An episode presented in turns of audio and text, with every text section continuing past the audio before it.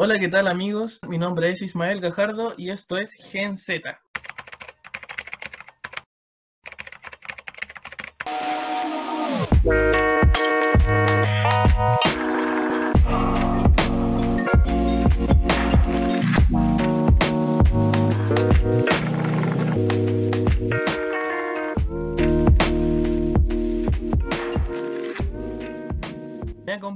acompaña un seco, el que me ayudará a explicar de mejor manera todos esos temas que a mí se me hacen difícil, porque sí, su nombre es Jorge Hernández. Ya, hola chicos, ¿cómo están? Como bien decía Ismael, mi nombre es Jorge Hernández y estamos acá para explicar ciertos temas que dicen relación con el proceso constituyente. Eh, ¿Qué más decir? Somos estudiantes de Derecho.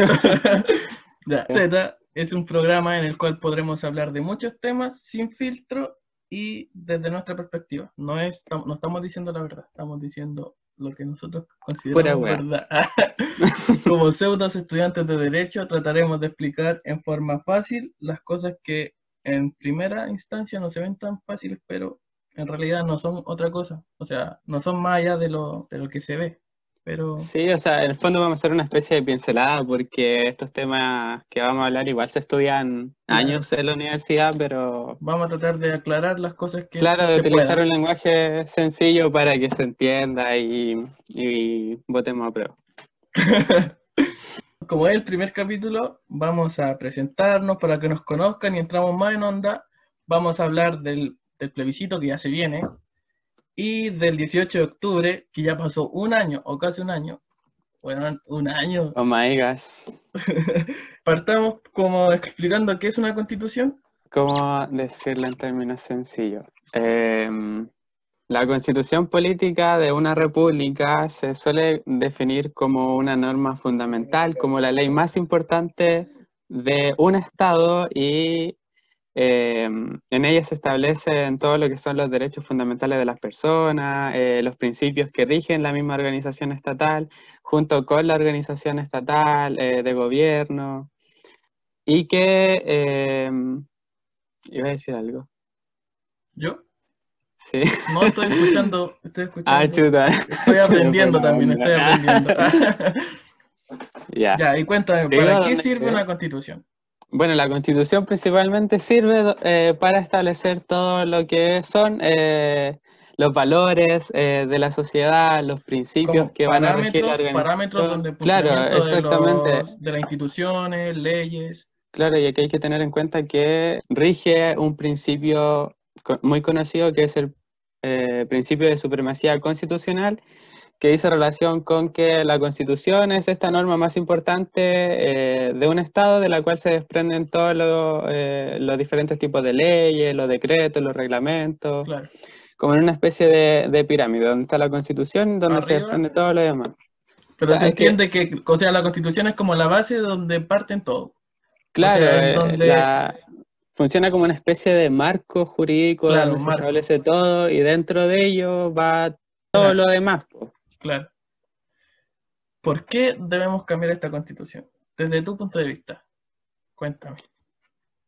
Uno de los argumentos más fuertes que se ha planteado y que creo fuertemente es que tiene una ilegitimidad de origen, lo que quiere decir que fue eh, hecha en dictadura eh, después del golpe de Estado de 1973, donde se levantó esta famosa comisión Ortúzar. Sin acta. que, que sesionó por un- varios pares de años, alrededor de 5 o 6 años. Cua- per- me equivoqué, son 4 años más o menos.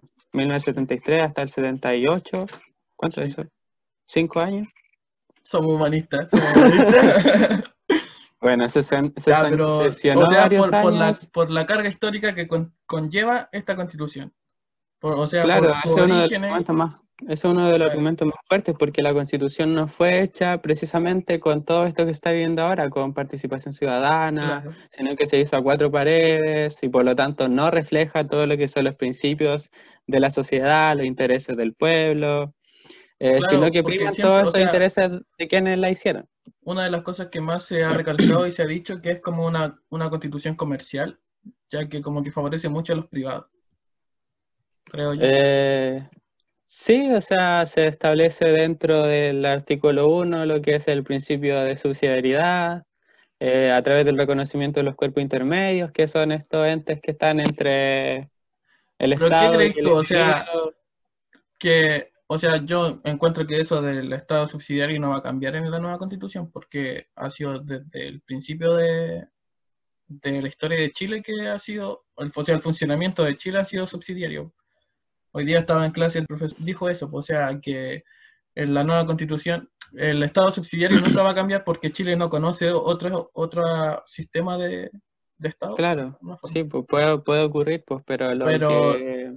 que el sesgo que tiene así como que muy marcado hacia el, el derivar las cosas hacia el privado, yo creo que eso, el nivel de, de, de derivar las cosas hacia el privado, yo creo que eso debería cambiar, pues, ¿cachai? No sé, pues como en la educación o en la salud, ¿me entendí? Así como que el estado Sí. de subsidiario no va a cambiar, pero sí debería como disminuir un poco. El hecho de que de- el derivar tantas responsabilidades Claro, es que pasa con la constitución política que el modelo económico chileno está como muy amarrado a la constitución política. Entonces son como uno solo en vez de funcionar por separado. Claro, sí. Y eso, o sea, puede ser bueno, puede ser malo, ahí no sé, pero eh, lo que se ve ahora o sea, con el eventual proceso constituyente es que puede cambiar el modelo económico, puede que no, y que en vez de ello se mejore. Tal vez probablemente va a seguir funcionando, obviamente, con este reconocimiento de los grupos intermedios o con los particulares propiamente tal, eh, pero probablemente se le va a asignar un rol más, más activo perdón, Al al, Estado. al Estado.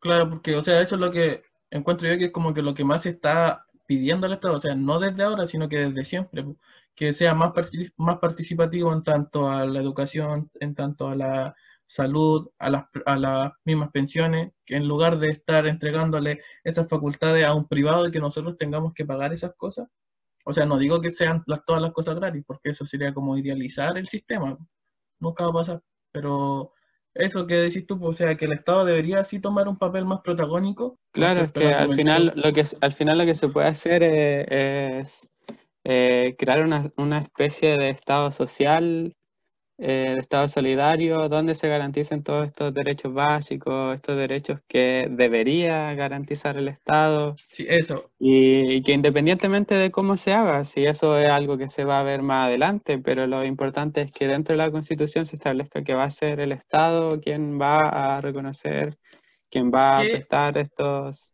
¿qué preceptos, qué preceptos que no están en la Constitución, tú crees que ahora en la nueva Constitución que se viene, o que se espera que se viene, deberían estar explícitamente consagrados en la Constitución? O sea, sin estar como una norma infraconstitucional y que de forma deductiva se puede decir que está. O sea, que tiene que estar expresamente claro ahí. Eh, bueno, creo que principalmente el tema de los derechos, que es algo que aqueja mucho hoy en día, que se establezca claramente eh, qué derechos se van a garantizar y ahí también entra otro tema, ya que es si es necesario hacer una especie de jerarquía entre derechos para ver cuál es más importante que otro, aunque eh, generalmente se dice que eso no se debiese hacer porque todos los derechos tienen la misma importancia, son derechos Claro, fundamentales, sí. independiente de cuál sea. Bueno, eso por un lado, también está la posibilidad de que eh, se pueda cambiar la forma de gobierno, De que tal vez se pase claro, que sea menos, eh, menos Presi- presidencial, eh, de que tal vez se pase probablemente a un sistema semipresidencial, ¿Tú crees que cambie no, tanto? Eh, es que puede ocurrir, pues si esas cosas de gobierno, de funcionamiento de la administración del Estado se ven en la Constitución, entonces son temas que se van a debatir probablemente en la convención cualquiera que sea, pues cuál va a ser la nueva forma de gobierno y... Y cambiar la constitución de, de lo rígida que es a una más flexible, ¿tú crees que pase? Ah, O sea- sí, eso. Eso también es un buen punto, que los quórums para reformar la misma constitución son muy agra- agravados, eh, lo que significa que eh, para la reforma de la misma constitución se requieren quórums supramayoritarios, que significa que a pesar de que hay una mayoría amplia que quiera probablemente reformar algo, cambiar algo, Por introducir un algo, tercio no se puede, claro. claro, por ese un tercio no se podría. po. porque requiere quórum supramayoritario. Lo que, lo que he escuchado, o sea, estaba viendo un programa en el 13 la semana pasada, que fue la ex ministra de Educación, no recuerdo cómo se llama, la que habla así. Ah, la Cubillos. Ella dijo así como que si una constitución fuese más flexible, se habrían muchas reformas. Y yo me pregunto así como, ¿cuántas reformas se le han hecho a esta constitución a lo largo de este año? Son como 48. El Sí, pues a lo largo de todos estos años, a lo largo de todos estos años, como de los 30 años Sí, que está funcionando, son alrededor de 42 o 50, como 48 o 50 reformas. Sí, por ahí. claro. 40 50 reformas más o menos. Y Eh. por lo que nos explicaron el año pasado, una, una constitución flexible tie- tiende a tener menos reformas. pues. Claro, Entonces, suele igual, ocurrir eso. siento que como que esas son excusas mediocres para justificar, no sé, por su ideología. Sí, es que, o sea, eso es lo Eh, que pasa esa con el del- rechazo. Eso del ah, rechazar para reformar. Oh, la wea. Sí, eso no tiene sentido, o sea, es muy ¿Cuántos años penca. han pasado y ahora porque se pide nueva constitución no es que se puede reformar? Sí, o sea, y aparte esa campaña se lanzó a, a principios de año, en enero más o menos, y aún no hace ninguna Nada. reforma como para convencer a la gente de que, claro, mira, no era necesario crear una nueva constitución, sino que podemos seguir con la misma, porque igual esto se relaciona con lo que explicaba hace un tiempo atrás en mi historia, hace un par de días, que teóricamente la constitución sí se puede reformar a través de reformas, se pudo haber hecho hace mucho tiempo, Pero no se pero ha no había, no se, no se hizo, no había voluntad política y sigue existiendo ¿Y por qué una tratan- nula voluntad política. ¿Y por qué tratan de convencer ahora a la gente de que sí se pueden reformar? O sea, que si cuando, no sé, pues si se cumple lo que ellos esperan, que se gane el rechazo, ¿qué van a hacer? ¿Van a empezar a reformar? Yo no, No, pues, no, como lo más probable es que quede todo igual. Hay igual, y no sé, pues, un par de reformas, pero ni siquiera que sean en las cosas que deberían cambiarse. Porque hay cachado que cuando empiezan así como una ol- oleada de reformas, pero son, en, no sé, pues normas que son como, no hacen mucho el cambio. Y, y en las Claro, lo ideal es que sean como reformas importantes, por Claro. el tema de, no sé, po, eh, todo el tema de, de esta reforma, de estos capítulos constitucionales que requieren quórum grandes, por el de las bases institucionales, de derechos fundamentales, del Tribunal Constitucional, el mismo capítulo de la reforma a la Constitución y otros. que estábamos hablando de la reforma, me, me acordé que otro de los, como los argumentos del, re- del rechazo es que, no sé, pues nosotros hablamos recién de la carga histórica que tiene la Constitución. Creo que fue un video en Instagram. Oye, la, como las fuentes de información que tengo. Excelente. Pero fue de Instagram o no sé, pero la cosa es que decía así como Ah. que la carga, la carga histórica no existe porque esta constitución es de Lagos, por la reforma, la gran reforma del 2005. Y el Lagos en una entrevista él mismo dijo pues, que él no reformó toda la constitución, sino que reformó lo que la derecha dejó que reformaran. Sí. Entonces ese otro argumento del rechazo que es de cartón, pues, o sea, no existe porque es mentira. O sea, e- eso me da risa del- de la propaganda del rechazo, que todo es como a media verdad, por decirlo de una forma. Claro. Claro, lo que pasa con el rechazo es que ellos no tienen un fundamento fuerte del cual se sostengan. Real. Claro, un argumento real del cual eh, se pueda, Sostener, como gente, claro, que se puede sostener, de la cual la gente pueda decir, ah, mira, este argumento tiene mucha razón, tiene mucho sentido, sino que pasa que ellos tiran un argumento y se caen, se caen así, lo más, es muy fácil rebatirle los argumentos Sí. al rechazo porque no tienen sustento. No, pero si le discutí, comunista. Sí. No, y ¿Cuándo, cuándo pasa, vamos a entender que no por querer una nueva constitución o un nuevo Chile, tú no eres comunista? Yo, me caen igual de mal los, los de izquierda y los de derecha. O sea, los extremos sí, son pues los extremos son son malos. como no. No, es que al final no se trata igual tanto como de izquierda a derecha, sino que no es algo como de humanidad, de, querer un mejor Chile solamente, más O allá sea, de la el, el- el- el querer un mejor Chile no es de partidos, sino que es de, o sea, de ciudadanos, o sea, de alguien que quiere que funcione bien la wea. Sí, Se puede decir wea. Ah. no sé. Wea, wea, wea. Sí, wea, wea. Ya, ahora, ¿qué tal si explicamos qué qué es un plebiscito? ¿Y por qué los del rechazo son una caca? Ah, Explicamos qué es un plebiscito. Ya, eh, un plebiscito, ¿cómo explicarlo? Un plebiscito es una especie de consulta ciudadana, claro, masiva, de la cual, eh, o sea, sobre O un sea, tema son relevante a nivel país. po. importantes a nivel nacional que se necesita como la opinión o tomar la decisión con, a lo general del, del ciudadano. Eso, un plebiscito. ¿Cómo va a funcionar la...? Igual lo, lo explicamos súper más, ¿se Ah. Sí, entenderá? expliquémoslo de, de nuevo. Qué vergüenza, güey. A ver, Sí, qué vergüenza. explicamos como el hoyo. Vamos a buscar qué es un plebiscito. No estaba preparado para esa pregunta. Es que yo sé lo que es, pero es difícil como Eso, sí, como articular las palabras. Sí. Como dar un concepto que se entienda. Dice, procedimiento jurídico por el que se somete a votación popular una ley o un asunto de especial importancia para el Estado. Igual no lo explicamos tan mal. No, yo lo que dije fue... Sí, eh, fue como la toma sí, de pues, decisión una consulta ciudadana importante a nivel, Mira tú. a nivel país. Y ahora, ¿cómo va a funcionar el plebiscito de ahora de ahora en octubre? Sí, por 20 ¿Cuándo es? ¿El 26? Mm, 25. 25 de octubre. ¿Cómo va a funcionar? Hay dos papeletas. La primera, ¿qué dice? Apruebo o rechazo. Ah, ¿quiere usted una nueva Eso. constitución? ¿Quiere Apruebo o usted una nueva constitución? Apruebo o rechazo. Obvio, rechazo. Va, apruebo. Obvio. apruebo. La siguiente.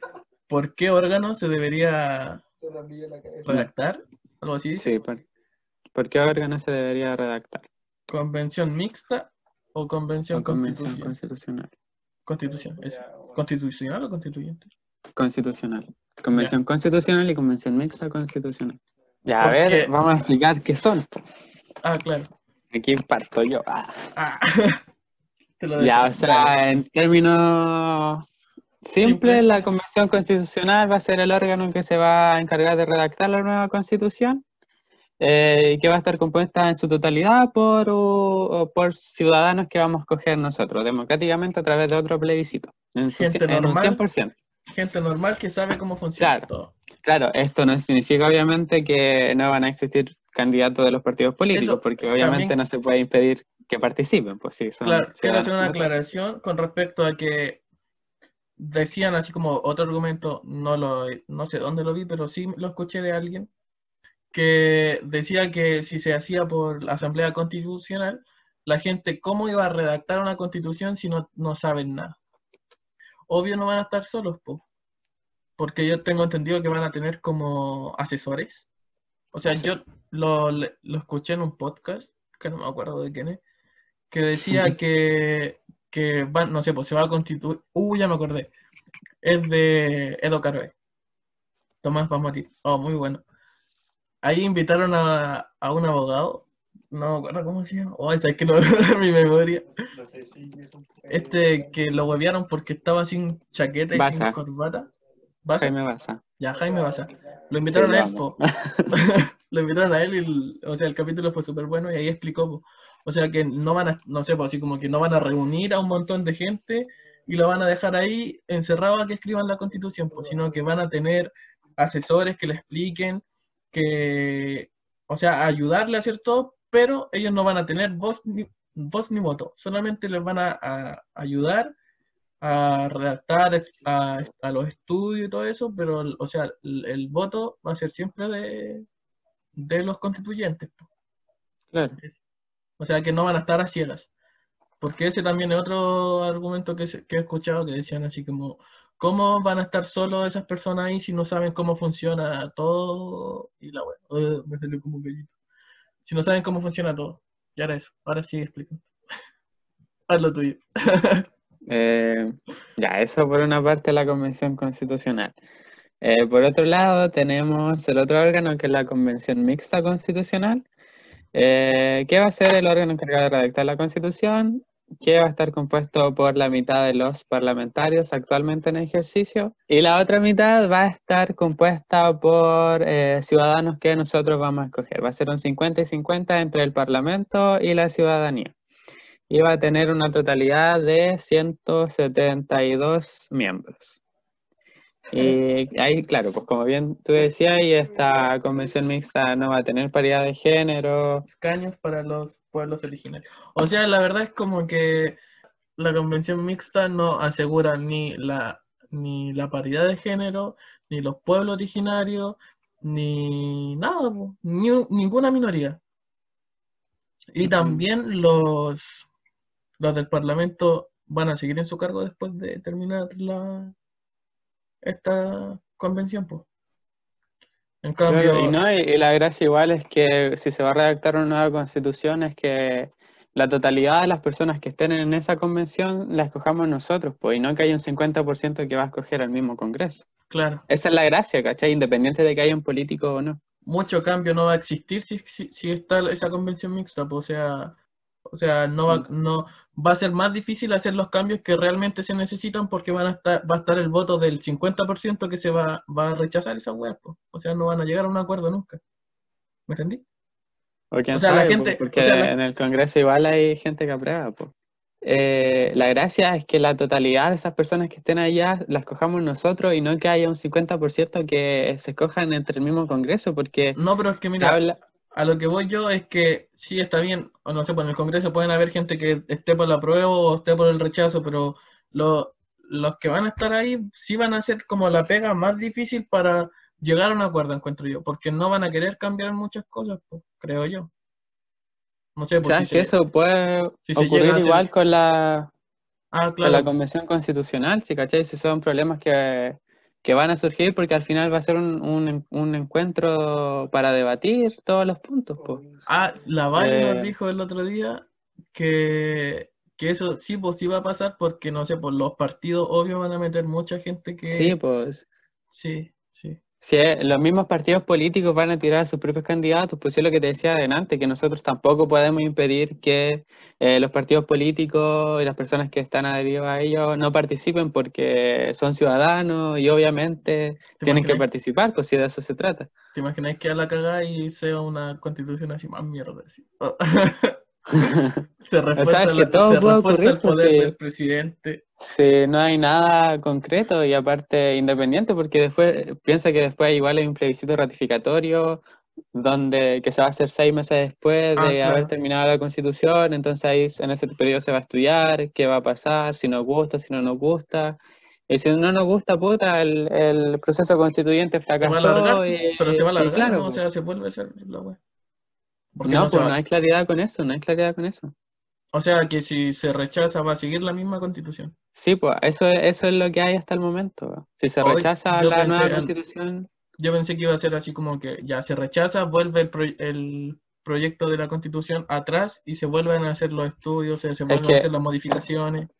Es que no hay claridad porque el acuerdo al que se llegó el 15 de noviembre, si no me equivoco, en el Congreso, no sé si te fijaste, pero tiene como una página y media, es muy corto, entonces quedaron muchas cosas en el aire y entre ellas es precis- o sea, era todo el tema de la paridad de género, de los escaños para los pueblos em, Original. originario, entre otras cosas. Y dentro de ello también estaba qué iba a pasar si al final el proceso, en el plebiscito plebiscito- ratificatorio se rechaza.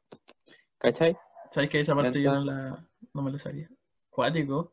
Sí, pues entonces uno esperaría, o sea, obviamente yo desde mi punto de vista creo que si se rechaza la creación, o sea, la nueva constitución, debería volver a... Sí, po, volver atrás, o sea, crearse, no, porque, no borrarla, claro, o sino que volver un, un paso atrás y volver a redactar, cambiar las Claro, cosas que tal vez corregir algunas cosas, Sí. pero eso hasta el momento no hay nada, entonces se entiende que si se rechaza la constitución, Eso vamos a seguir rigiéndonos por la Eso, constitución 80, imagínate, pero imagínate se rechaza. ¿Y qué va a pasar? O sea, ¿cuánto tiempo más va a tomar para que se pueda volver a hacer un plebiscito para una nueva constitución?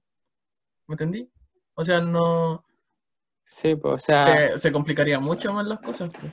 sí, pero igual hay que ser inteligente, o sea, si ponte tú, si pensamos que la constitución quedó como muy mala, eh, habrá que votar rechazo nomás, pues, ¿cachai?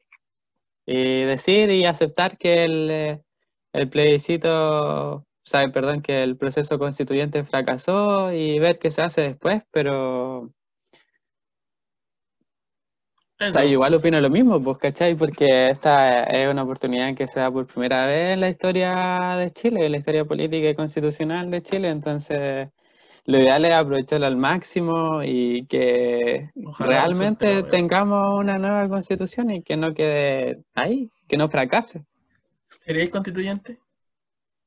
Eh, no, Porque porque me da vergüenza. No, Es es que- que no, no, no tengo la perso, no tengo el conocimiento, creo, para estar ahí, entonces yo preferiría que, obviamente, a mi parecer, escoger a personas que sepan, que se manejen el Líderes. tema, ya sea por experiencia, por estudioso. O sea, no sé, así como mm, mm, por estudioso.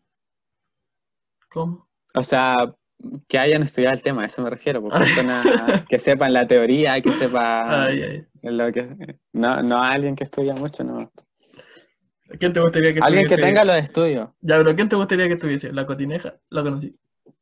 Hoy La. Coti, sí, a ella la encuentro muy seca. Yo creo que ella podría estar pero sí. Pero en verdad no sé. Es que hay muchas personas que son como secas que siento que podrían estar ahí, pero tampoco quiero nombrar. O sea, no sé. Ah, comprometámoslo. La vale contarlo. Ah. La vale. Sí, pues, o sea, es que en el fondo cualquier persona pues, como que podría postularse, pero allá Sí, pues, o sea, esa es la- como que la postulación y otros que realmente O sea, electo. cualquiera puede postular, pero ¿quién va a votar por esa persona? Sí, pues. Yo encuentro que debería Pero- ser alguien que mueva masas. po. O sea, la, la cotineja tiene, tiene seguidores porque, no sé, pues los seguidores la siguen porque ella cacha mucho esto. Pues se manda a los medios videos explicando y, y no sé, pues yo la encuentro seca y ella, no sé, pues si ella se tira, yo voto por ella. Pero es que uno va a votar eh, Yo eso no entiendo cómo por la funci- región, pues. Por eso, pues ella es de Chimbarongo, pues yo soy de Chimbarongo. Ah, claro, pues. Yo no puedo votar por ella. No, yo sí, yo sí votaría por ella. sí. O sea, me gustaría que eh, se tirara candidato personas que sepan del tema y que me dé como esa confianza de que hay Ya, gente pero- experta, ¿cachai? No, pero es que también tenéis que tener claro que no, gente que no es experta en el tema se va a meter a esa. Obviamente. Porque pues, no sí, sé, sí, eh, presidentes de las juntas de vecinos que saben las necesidades de, de ese sector y que Sí, saben pues esa es la gracia, pues, ¿cachai? ¿cachai? Si esa es la gracia, Pero que... no son, no son estudiantes, o sea, no, no conocen la wea, pero sí saben la realidad. Y esa gente Claro. debería estar Sí, incluida. pues, no, sí, no- yo no estoy diciendo que esas personas queden excluidas, ¿cachai? Porque obviamente, probablemente si una ciudad cree que esa persona lo va a representar bien, porque se maneja, porque sabe las necesidades de la localidad, qué sé yo, puta, bacán, pues, ¿cachai? Porque ahí hay representatividad. Pero a lo que voy yo es que igual me daría obviamente más confianza, más seguridad que haya gente que también se maneje en el tema para que sepa cómo abordar esas situaciones, ¿cachai? Claro. O sea, para que A no voy. vaya, para que no vaya allá y a, sen- a sentir la cabeza. ¿A eso? Claro, sí, Sí. sino que haya, haya todo tipo de personas, pues, que haya participar, participación, claro. que se escuche directamente cuáles son las problemáticas que están aquejando a la ciudadanía, que hayan personas que, por ej- por ejemplo, tú, que sean mapuches, que hablen de las problemáticas de los pueblos originarios, mapuches propiamente tal, eh, que Claro, que sepan plantear que, soluciones para los problemas que Claro. lo están aquejando. claro, y que ellos mismos sean los quienes también los viven, pues, ¿cachai? Claro, sí. Sí te entiendo. Para concluir este tema, ¿apruebo o rechazo? Queda más que claro. Ah, no, apruebo, obviamente. Es que, honestamente, no hay razones para Eh, votar Rechazar. rechazo. O sea, cuando te preguntan Pero a ti ya, ¿por qué, por qué aprobáis? Es, como, ya, pero ¿por qué, por qué no aprobar, cachai? Eso, ¿sabes que el- yo, Esa es encuentro la- que el, eso es. yo encuentro que el debate debería, en vez de centrarse en el apruebo o rechazo, en el mixta o constituyente. O sea, la, la Sí, convención porque mixta la ahí- convención ahí suele-. Ahí suele haber mucha, ahí suele haber mucha mm, confusión, porque se tiende a pensar que la convención mixta es la que Porque es paritaria. Por mix, po, sí, po. Por mixta, claro. Pero-. ¿Sabes que No sé, porque en mi casa mi mamá y mi hermana no son muy, o sea, muy apegadas a la política. po. Es de la típica gente de la política que dice, ah, la política es una mierda, ¿para qué, ¿para qué voy a votar si voy a seguir trabajando? De ese nivel, ¿cachai? No. Ah, Sí, entonces eh, he estado así como tratando de decirle, mi hermana quería votar rechazo. No. Ya la convencí, ya la Ah, convencí. ya. Adiós. Ah. Ahora me falta convencerla de que es convención constitu- constitucional y no mixta.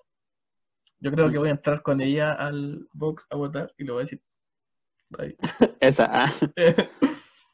No, sí, pues sí, igual, yo igual acá me he encargado de mm, explicarle como a mi grupo cercano qué es, significa votar apruebo, qué significa votar rechazo. Sí, eso. eso y obviamente tratar de guiarlos, po. Eso nosotros encuentro que es nuestro como deber como estudiante o, o el deber de todos, de todos los que sepan más porque- del tema, es no tratar de convencer por el que por sí, así como vota a prueba y vota convención constitucional, ¿por qué? Porque sí, sino que entrar a explicar y darle a entender el por qué esa, o sea, ni siquiera darle a entender por qué esa, por qué esa opción es sí, sino que el explicarle todo bien para que esa misma persona tome las decisiones por sí sola, Claro, sí, eh. con información. Mm. Porque hay mucha gente que va a ir a votar el apruebo o el rechazo sin porque una persona en la tele lo dijo, ¿cachai? Mm.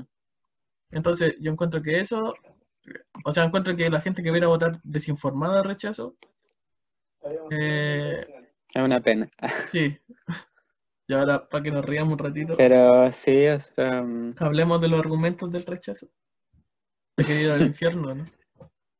es que argumentos no tienen, pues. no, o sea, que es que, riámonos, es que- te dije. honestamente, Esa weá del, del que el Jesus está con el rechazo. Yo me voy al infierno.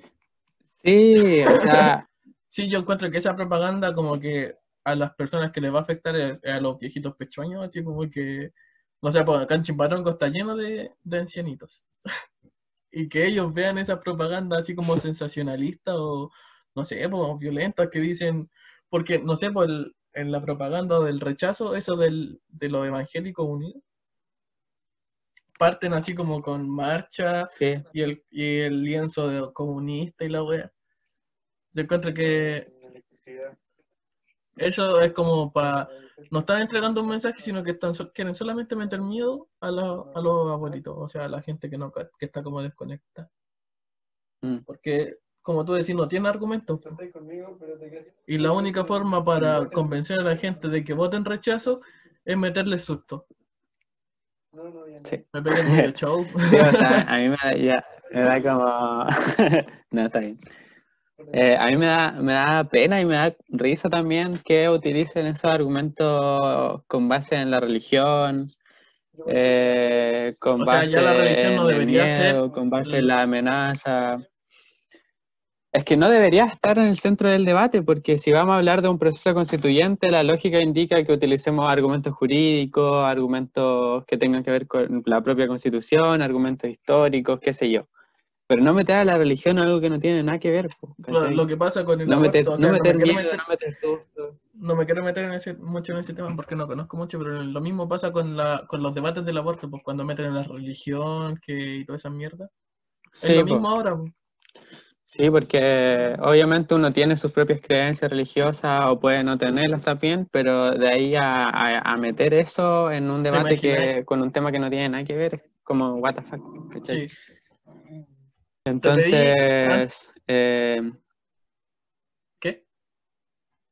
ujú. No, dime. no, pues te iba a decir que al final me da pena que mm, eh, el rechazo esté ocupando ese tipo de argumentos es que no que llevan directamente a esa ciudadanía, pues, ¿cachai? No, no tienen recursos. No les queda, es que no les queda de otro Eh, argumento, pues, o sea, tienen que usar toda la web porque no tienen cómo basarse en el rechazo, ¿cachai? Necesitan usar hasta weas Mm. ficticias, pues, como que te vaya al infierno. Sí, pues, o sea, diciendo que les van a quitar los derechos, que los Uh, van a sí, esa wea del derecho de propiedad, así como que decía que va a correr en riesgo. el derecho de derecho de- propiedad, el derecho de los padres de educar a sus hijos, el derecho de la libertad de Yo eh, que eso hay que, como, a- opinión, a- que todos esos derechos se van a ir, pero no tienen nada que ver. eso hay que aclarar, no sé, pues hay un, hay una propaganda, y yo miro la tele, pues.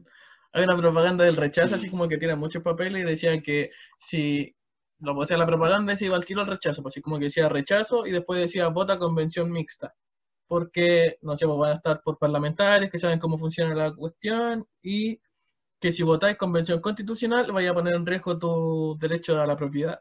O sea, ese también, o tengo una tía, tengo una tía que ese, ese es su argumento como el caballito de Troya, él siempre te lo tira. El derecho a propiedad y la wea. Mm.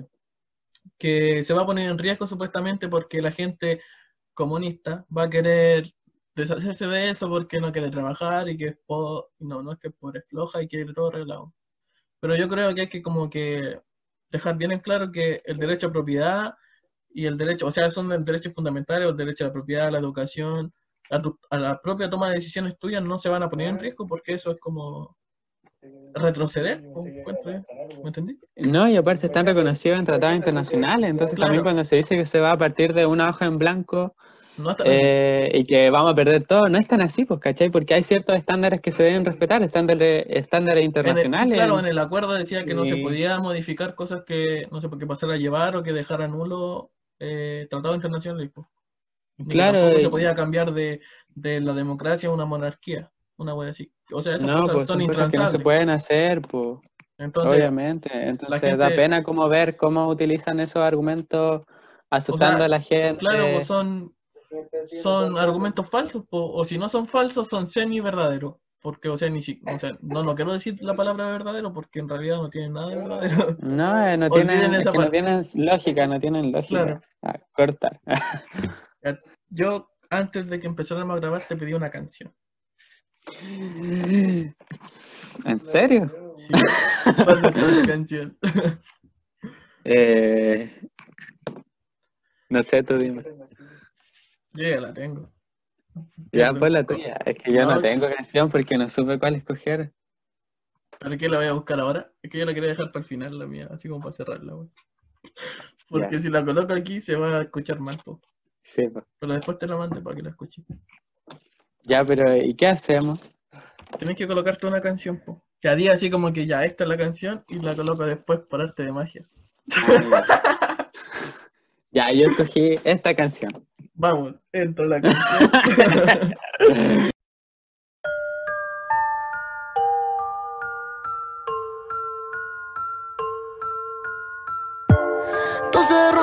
es de plástico Cora como el Ártico. Nada es mío, nada es tuyo. Todos los que vienen tan en tránsito. Van y vienen rápido. Estaba lindo y ya está roto. Todo se rompe fácil si es de plástico. Cora como el Cora, como el Cora. Ya no saludo si van a decirme adiós. No. Alrededor mío le rezan al oro, pero no creen en Dios. No. Ya lo he dicho antes, pa' más hacen falta solamente dos. Pero últimamente hablo y no son amigos. Yeah. ¿Para qué quiero tantos amigos si todos son fake? Fake. Lo único que necesito es a ti en la mañana hacer wake and bake, papi. Tú y yo mi guitarra y un vi que explota la muralla, que ya no me dé más batalla. Que me digas que me amas y sí, no me quieres, aunque igualmente me prefieres. Va a bastar el culo y la sonrisa para que te quedes. Ey.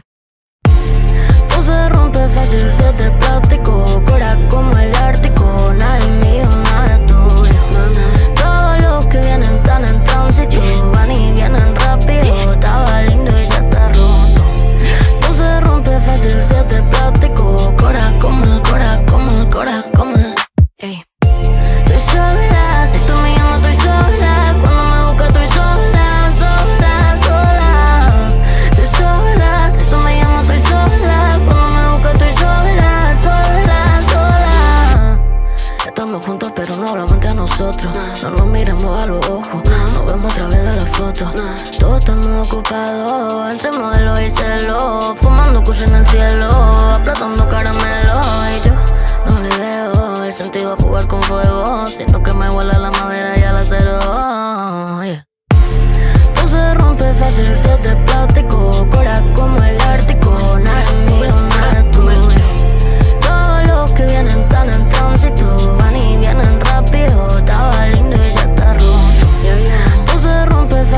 de plástico. Cora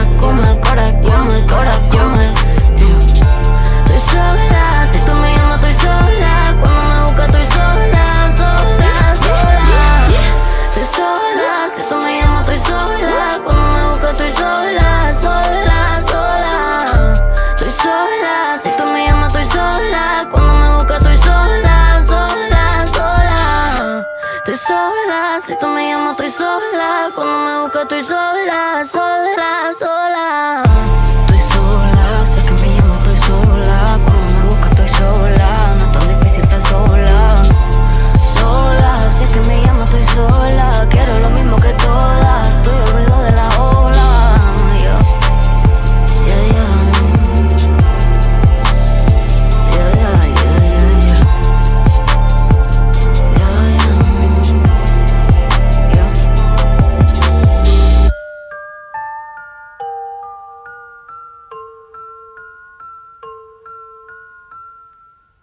quiero que hablemos un poquito del 18 de octubre.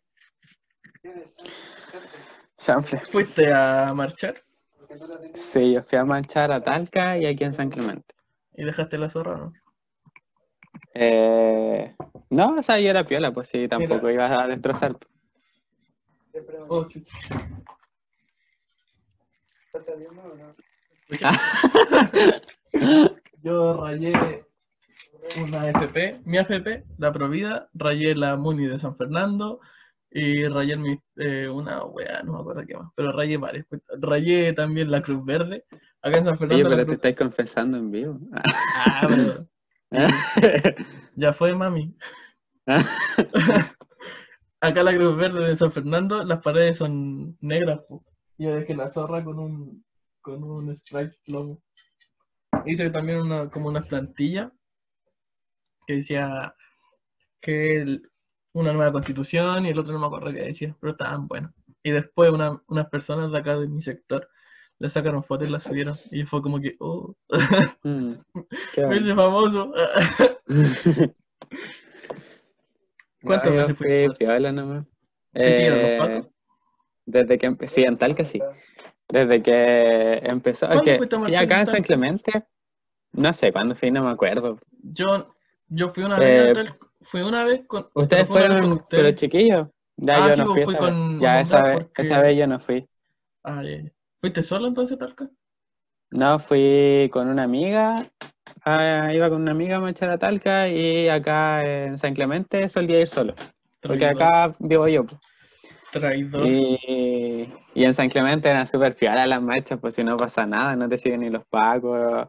Me acuerdo que una vez intentamos hacer como un taco y no nos resultó porque puta no andaba nadie. Pues. Pasaban las eh, vacas por el lado. Sí, y, y en Talca me, me aventuré a ir un par de veces porque ahí era como más cuático y ahí ya fui como con em, la, una bandana, fui con Ah, el agua, con encapuchado. bicarbonato. Claro, yo- po. Yo tenía una. Cuando fui a marchar a Talca, en mi mochila, así como. Tengo una mochila así como la verde, no sé si la alcanzaste a conocer, pero era súper grande. Ahí cuando fui a marchar con los chiquillos me eché como tres botellas de agua de 3 litros y puse un cartel, aquí hay agua. Y fue, la, y fue la marcha, y fue la marcha más pacífica de la historia, y me dio una paja porque iba con la mochila más cargada que la chucha, Ah, sí, y no sirvió de nada. Y No, iba a sabes que yo fui a marchar a Talca, pero no fue con tan cuático, yo fui yo buscando adrenalina, y no nada. No, es Y que en Talca habían día y día. Sí, y después, eh, esa misma, ma- ese mismo día de la marcha, nos vinimos caminando del centro. Llegué a la casa y yo vivía con una, una compañera de nosotros, pues, la Javi. ¿Ya? No sé si la conocí. Sí, pues. Era la era. Ya, pero ella, pues yo vivía con ella y estábamos, estábamos nosotros dos nomás porque no habíamos quedado a la marcha, pues. ya se habían ido todos los demás de la casa. Y empezaron a sonar cacerolazos. Y yo nunca había salido un cacerolazo. Y salí y la gente se llenó así como era la media turba. Y después llegaron los pacos, pero no hicieron nada. O sea, estaban todos Mm. correteados porque se veían luces y pensaban que eran los pacos y no eran nada. Ah, ya. Y acá en San Fernando sí quedó la zorra, porque acá sí se hizo la media hueá, pues, y quemaron casi todos los, los peajes, los peajes de entrada a San Fernando y los peajes de entrada a, San Fer- a Chimbarongo. Y yo te apunto así como que sí, supiera. Pero quemaron todos los peajes, quedó solamente un peaje de uno, dos, tres, como de cinco, quedaron uno parado, que era el que estaba al lado del líder. Y ahí sí nos salieron correteando los pacos. Así llegamos a la entrada de San Fernando y tiraron lacrimógena. Y el grupo era súper gigante y se dividió, pues uno entró por, por la carretera y el otro entró por la entrada, así como por dentro, por avenida y la wea. Y qué hora zorra, me acuerdo. Me llegó una lacrimógena hacia las patas. Y yo que estaba buena cagada. Y después cuando salimos arrancando, estuvimos en el centro de San Fernando, saltando así, gritando. Y llegaron de nuevo los pacos y salimos arrancando hacia la plaza. Y en la plaza hay un, la comisaría, y uno encapuchado, que habían, un amigo me contó, me contó que, que esos locos lo habían, lo habían metido preso y lo habían soltado ese mismo día. Ese día de la marcha lo habían soltado. Y esos hueones le tiraron piedra les tiraron piedra al- a la comisaría y los pacos salieron disparando y quedó la zorra, conchetumare. Oh, Yo me asusté, caleta. Salí Qué corriendo así a la adrenalínico. conchetumare. Oh, estuvo muy buena. mar- esa buena marcha. Llegué con los ojos súper chinos No sé, no lo vi. y no porque, cuando, o sea, cuando me toca callo. se ve como que se abre. no llego con los ojos chinos, llegué con los ojos chinos. Pero no por, por, por fumar, sino que era por la lacrimógena. No, es que es cuático la lacrimógena. Sí, ponte tú en tal que igual habían días donde quedaba como la cagada de tanto que tiraban. Y tú volvías días después y seguías el mismo olor y pasabais por la zona donde Te picaba la la nariz, lacrimógena. weón. Y te picaba la nariz, la garganta, te Sí. lloraban los ojos. Me acuerdo que una vez yo fui con una amiga Talca, no a marchar, sino que pasamos, y justo pasamos por ahí porque íbamos a almorzar. Y, y había una parte que estaba muy, muy pasada y yo creo que fue la primera vez que yo olí lacrimógena. Fue antes de que yo eh, fuera a marchar. Ojo, me acuerdo que. Y No, dale, dale. ya, pues la cuestión es que pasamos por ahí y como que a los dos nos empezó a picar la nariz y la garganta y como que piola, no nos dijimos nada. Y después de vuelta pasamos por ahí de nuevo y nos empezó a, doler más fuerte y como que nos miramos así y dijimos, como- y nos dio mucha risa porque yo pensé que era algo que me estaba pasando a mí nomás, pues dije, chucha, me estoy muriendo. Y no, pues era, era por los dos. Me acuerdo que en ese tiempo, el 18 de octubre, la gente que carreteaba como que casi los funaban, ¿te acordáis? Así como que, ¿cómo voy a estar carreteando si estamos en una marcha así como social? la? Ah, sí. Me acuerdo que en Molinos, ¿no viste que tiene como una terracita así por dentro? La gente que pasaba por ahí marchando le gritaba así como a los buenos, así, oh, no me acuerdo el grito, puta, ya no me acuerdo, pero me daba mucha risa, porque la gente ya no podía como salir tranquila porque por su deber cívico deberían estar marchando. Claro. Era acuático. Buenos tiempos. Ahora No, que no. sí fue acuático, fue... Es que fue, fue realmente acuático como empezó toda la revuelta social, pues, ¿cachai? Sí. Donde después se empezaron a originar los cabildos, los conversatorios, Esa eh, donde la gente... Sí, pues donde la gente se se empezó a empezó a reunir, donde la gente empezó como a conversar de sus problemáticas, y esto lo, lo leí por ahí que decía que las problemáticas que uno creía que eran propias, que eran Al final, individuales, al final eh, resultaron colectivas, sí, ¿cachai? sí. Que era un problema grande, mayor, y que todos tenían los mismos problemas. Eso fue bacán. Entonces, claro, es, es- es muy lindo vivir ese tipo de, como de momentos. Yo me acuerdo cuando empezó todo el tema de la Así elaboración. como que el este, no estáis solo, no estáis solo. Claro, pues, y, y de, y de elaborar una nueva constitución yo estaba muy emocionado por lo mismo, porque era como primera vez en la historia que se estaba dando esta oportunidad y tener como la posibilidad de vivirla y de participar en ella era como, oh, bacán. A mí me, me causaba como mucha, mucho entusiasmo, mucho placer, así como de, de vivir esta experiencia constituyente. ¿Cómo te has sentido en esta nueva normalidad? ¿Hay agobio? Sí, o sea, te refería a lo de la cuarentena, ¿cierto? Sí, pues. Ah. Ahora, así como al- ahora en cuarentena, encerrados casi ocho meses. Eh, no, o sea, lo que más he sentido ha sido cansancio, me he sentido muy agotado porque de repente desanimado por muchas otras cosas, pero esto también influye mucho el tema del encierro porque yo era una persona que solía eh, salir a caminar, a pasear a, a mis perritas, sa- salir a andar en bici de repente cuando tenía la oportunidad. Eh, siempre solía estar fuera de mi casa Siempre para distraerme, por ejemplo, siempre en movimiento, por ejemplo, el año pasado también, cuando estaba en la universidad todo el día, solía ir a caminar, íbamos al jardín botánico, y a mí eso Oh, me servía mucho bueno porque, sí, porque me servía como para distraerme, para no tener como esa presión constante de, de tener que encerrarme a estudiar, y así me Claro, relajaba un ahora yo encuentro que esa es la parte más cuática, así como que estoy encerrado todo el día y no sentí, cuando, o sea, cuando estáis descansando, no sentí que estáis descansando porque estáis siempre en el mismo Claro, ambiente. eh, sí, pues siempre el mismo ambiente, entonces como no hay ese cambio, no hay esa como interacción de ambiente, Sí, eh, es como agotador porque siempre está ahí aquí, po, ¿cachai? Siempre en la pieza, siempre en en el, el comedor, escritorio. Como, en el o sea, escritorio, mi- frente al computador, ¿cachai? A mí Sí. me he sentido muy agotado estar frente a una pantalla porque eh, me duelen mucho los ojos, como tengo problemas la que vista. somos miopes. Sí, po, me cansa mucho, me cansa demasiado. Me acuerdo que estar, eh, nosotros como tenemos que leer mucho, estar leyendo frente a la pantalla, ir destacando, Oh, ir sí. analizando, es un cacho, entonces Cuando, cuando compré la impresora Agota- fue la mejor inversión del agota mundo. Porque, Sí, porque ahora, no sé, yo estuve en los primeros meses cuando, cuando partió esta weá leyendo todo, todo el rato el computador y era como súper los dolores de aquí, el no entender porque, no sé, pues yo trato, yo subrayo o vuelvo a leer, Mm. pero no, así como que en el computador no podía hacer esa wea.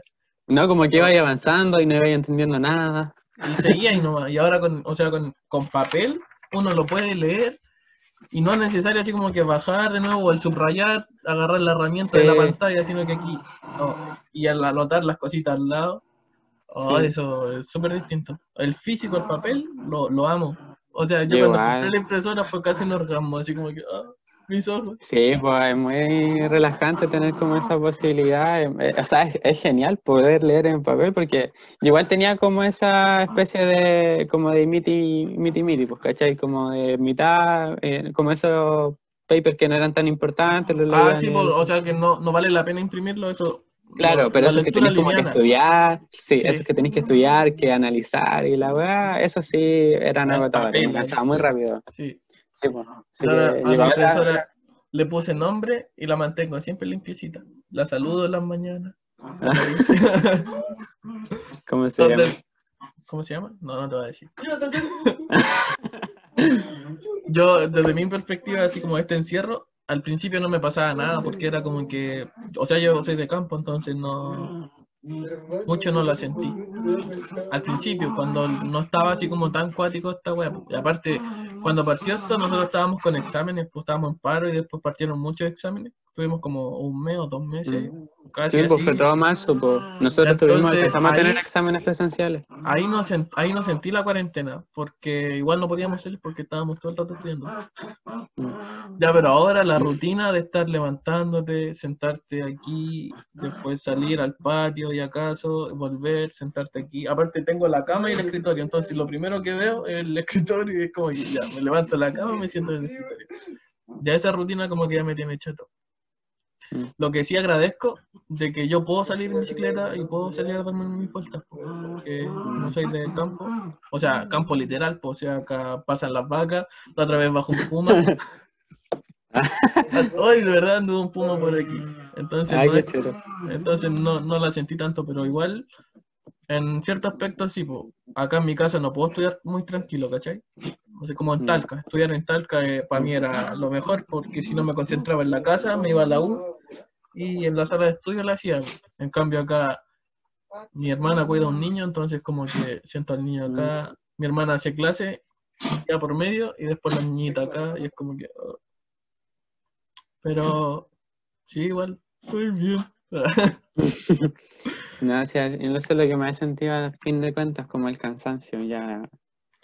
Como Sí, esas ganas la- de querer salir a caminar tranquilo, sin El mascarilla. juntar, eso sí es lo que El extraño, juntarte eso es lo que tú dijiste tú, ir al jardín botánico, juntarme con ustedes y poder hablar con un ser humano que no el- sea mi el- familia. Sí, el contacto con la gente, así Sí. como real, eso es hecho de mano. Y aparte igual los dolores de cabeza, también he tenido muchos dolores de sí. cabeza por la constante preocupación, pues, ¿cachai? De, ponte tú, mi papá trabaja en salud, entonces igual de repente pienso que eh, se- él tiene como el riesgo de contagiarse cualquier Sí. día y acá llega y nos contagiamos todos.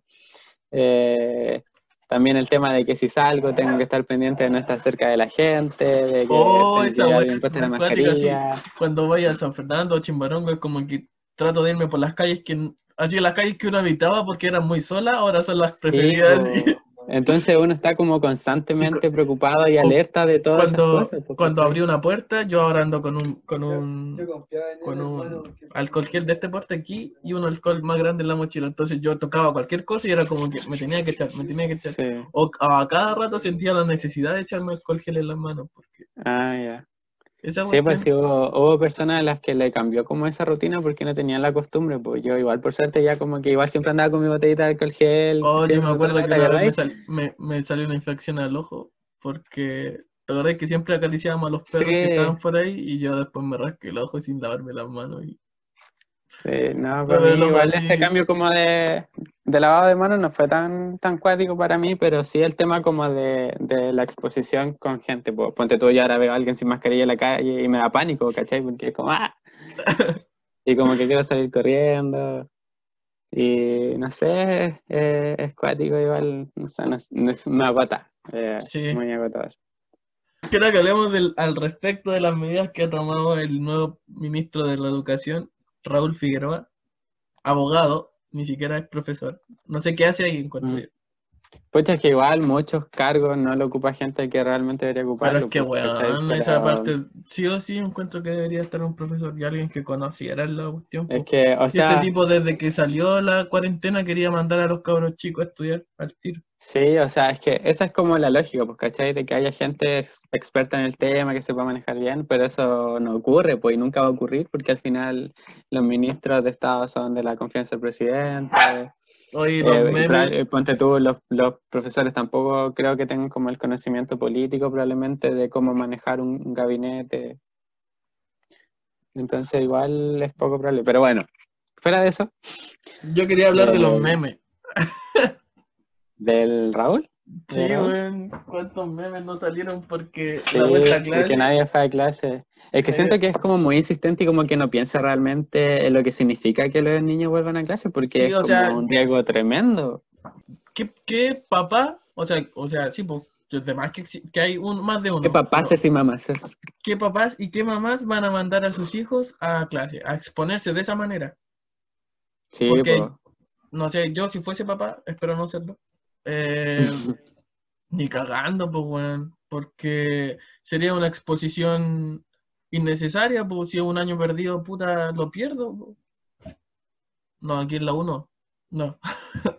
pero, pero, weón, son No, chicos es que todavía. esa, ese es el dilema, pues, ¿cachai? Porque los papás, o sea, pienso yo que obviamente piensan, o expongo a mi hijo como a un virus del cual todavía no hay cura, y de paso nos exponemos todos nosotros, Para que pase, o no lo pase- mando, pa' que pase cuarto básico. claro. Para que aprenda a contar, mejor le enseño en la casa. Sí, no, pero siento que eh, la insistencia del ministro es como, como que te agota. ¿Dónde Sí, estás? es ¿Dónde estás, weón? ¿En qué, en qué país Sí, es como date cuenta, no sé, porque quedan dos meses que te cuesta cerrar el año, no sé Ya, si pero- ya el año se perdió, ¿cachai? Sí, pero se pegó el show y me dio risa que haya ido a un colegio y no ya haya llegado nadie. Sí. Instagram se llenó de memes, weón, así como Sí. del, ese de Toy Story. Yo compartí un- como un, Ah, ese que decía, mira, un alumno. ese un montoncito de memes, pero en Facebook. Tú sabes Facebook. De repente. O sea, no, no lo ocupo, lo ocupo solo para ver si hay info de la U. Mira, aquí hay otro meme que me dio risa del rechazo. O sea, del tipo de la nueva constitución. Aparece un water y una mancha de caca que dice Constitución del 80. La mancha de caca. po. ¿Ya? Y estas pastillas de olor ¿Ya? que dice rechazo para reformar. La pastilla de olor. Que solamente tapa el olor de la caca. po. Y nueva constitución, el cepillo del, del water. Ah, ya. Oh, está bueno ese meme. Y aquí están los memes de, de este weón. Dice, bienvenidos a las clases. Esta mesita, la típica mesita de... de, No veo nada. de bajar el brillo. La típica mesita de convivencia en los colegios, los jardines. ¿Se ve ahora? Va a subir un poquito más el Eh. brillo. Ahí sí. ¿Ya? ¿Y qué Que dice? La mesita, es una mesita de convivencia y dice, bienvenidos a las clases. Y sale el Figueroa ahí solo. ¿Por qué no llegó nadie? Ah, no llegó nadie. Ah. El otro es del Toy Story que dice, mira un alumno, ¿dónde? Ese también Sí. estaba bueno. Y el otro que decía, vuelta a clases fue un fracaso, no llegó nadie. Y sale Burns de los Simpsons riéndose todo el rato. Ah, Ay, ese me gusta. ese, ese, ese fue el que más me dio risa. Y después me- decía este, mira, alumno de Pirque. Ah. que sale. Sí. Ah, muy buenos memes. Muy buen material. Me dio risa. Y las relaciones online. Oh, bueno, a mí me cagó esa wea. No me quiero pegar el show, pero sí me Relaciones como de pareja. Sí, pues, o sea, amistad. relación- pareja, amistad, todo, pues, o sea, a mí me cagó. Ah, O sea, yo necesito, yo necesito el contacto humano, ¿cachai? Co- Como estar con ustedes, pues, reírme, mm. hacerle así. sí, pues es que es necesario. Y amorosos también, o sea, ¿quién se pega el show y se pone a pelearse en cuarentena? Ah. Eh, ¿Cuántas relaciones no, van a durar así, güey? Bueno, yo fracasé, pero hay, no sé, pues hay compañeros, hay amigos que sigan hasta el momento. Queda todavía. No, no sé, es que es difícil igual como eh, iniciar una relación más que todo en creo cuarentena, que. Más, más que Para tener, para una relación en cuarentena creo que necesitan madurez. Y no sé, por lo que me pasó a mí fue que partí una relación en enero y la cuarentena fue. O sea, ni siquiera partí la relación en enero. Me empecé a conocer con una muchacha en enero. ¿Y Una cuándo fue la cuarentena? En marzo. En marzo, ¿quién? Marzo partió la cuarentena, mira, dos meses y, y ahí ya nos, nos veíamos súper poco, entonces eso te caga. Sí, pues no es entendible eso. Pero cuando ya lleváis como más tiempo y hay como más estabilidad, Sí, o sea, cuando la, cuando la relación ya está sentada y se conocen bien, Mm. yo creo que sí es posible. Sí, pues pero el tema de como iniciar una relación en cuarentena, eso lo encuentro muy complicado. O sea, No, obviamente si respetáis como Las pelaciones por, pues, las pelaciones por cuarentena. Sí, o sea, yo creo que al final no van a llegar a nada. Mm. No, yo creo que es por la necesidad del contacto humano, o sea, para hablar con alguien. Puede ser, puedo como hablar con gente. Yo me he fijado como que ahora respondo mucha historia de repente cuando estoy como... Oh, mucha reacción, mucha reacción. Sí, mucha reacción, como que risa. Pero no, nada más allá de eso. Una mierda encuentro yo. Sí, es No es recomendable. Yo no lo recomiendo. Yo creo que mejor estar solito. Tururú. Ya, Pongamos la música. Nos despedimos, nos despedimos, nos despedimos. ¿Quieres decir algo? A ver, no, no sé qué decir, o sea, más allá Pero- de despedirme, que voten a prueba, que si tienen dudas, traten como de tener un punto crítico, una mirada crítica a todo lo que leen, también a todo lo que ven, a todas las propagandas, hasta las mismas propagandas de la prueba que de repente uno igual le echa con mira, le falta eso. Sí, pues ahí, ¿Quieres dar tus redes sociales, tu Instagram? No. Dale. no, ¿Por es que? ¿sabéis lo que me pasa? Es que yo no acepto gente que no conozco. Pero si te, a veces te pegáis el show de influencer. po. Sí, pero eh, yo, es que yo trato de informar como en mi círculo cercano, con gente que conozco y, y eso, pues, ¿cachai? Como tratar de mantener esa línea y probablemente después me aventure, no sé, a tener un perfil público que todos vean mis publicaciones, pero por el momento no, así que chao. Si, este- si en este podcast, si este podcast le va bien, el Jorge va a poner público su Instagram y lo pueden seguir. Hoy Sí, sube muy buen a- contenido, ah, explica todo muy bien. Yo sí voy a dar mi Instagram para que estén bien atentos a los nuevos capítulos de este programa, porque voy a estar subiendo a, Insta, a mi historia. No me sigue nadie, pero demás que sí. ISJ-Gajardo. Lo voy a dejar en la descripción. Ah. Ya, nos despedimos con el tema de 0H, compadre de acá de Chimbarongo, y tiene buenos temas. Lo voy a colocar ahora. ¿Viste que estuvo bueno? ya, qué vergüenza. Lo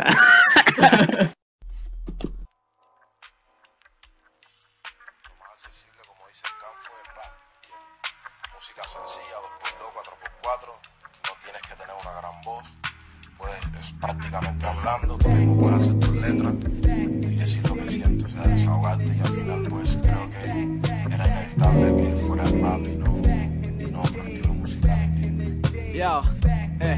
Aunque no estemos los 90, tengo flow para usted. Classy shit. Aunque me intentaron para no paré. Entre más los ratos, más la vibra y la envidia. Como el 14 de los blancos, la cancha me te marqué. Que, que, que. Quieren flow, que entonces lo entregué. Que, que, que. Quieren pararme, entonces aceleré. Vuela men y vuélate. Con esta creen que te expliqué. Ya no hay pincel que no ocupé.